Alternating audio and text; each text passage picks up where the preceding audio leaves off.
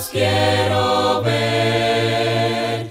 Dios te bendiga en este precioso día. Soy Daniel Hernández y esto es Apuntando a la Gloria.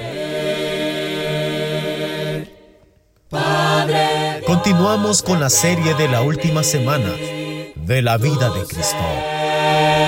Judas había llevado a este grupo hasta Jesús y todavía le llamaba rabí. Jesús todavía le llamaba amigo. ¿Era por sarcasmo? Es probable que no.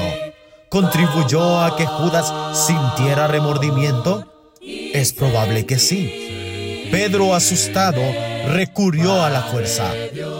Desenvainó su espada y cortó la oreja derecha de Malco. Pedro sabía cómo usar una espada, sabía en quién podría usarla.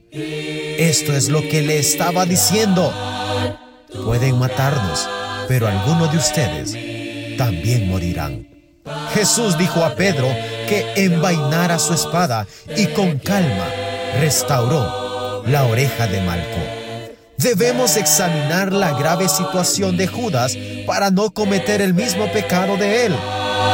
Devolvió el dinero que había recibido por traicionar a Jesús.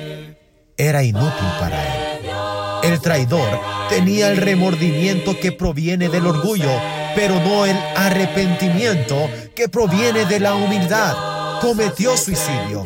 Judas pudo ver su error, pero no pudo ver su Salvador. Salió y se ahorcó. Ni siquiera hubo quien lo bajara. Las consecuencias del pecado son terribles.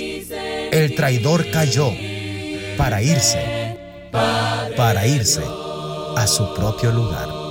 Y jamás se le vuelve a mencionar en las escrituras. Jesús dijo que no debió haber nacido nunca. Dios te bendiga.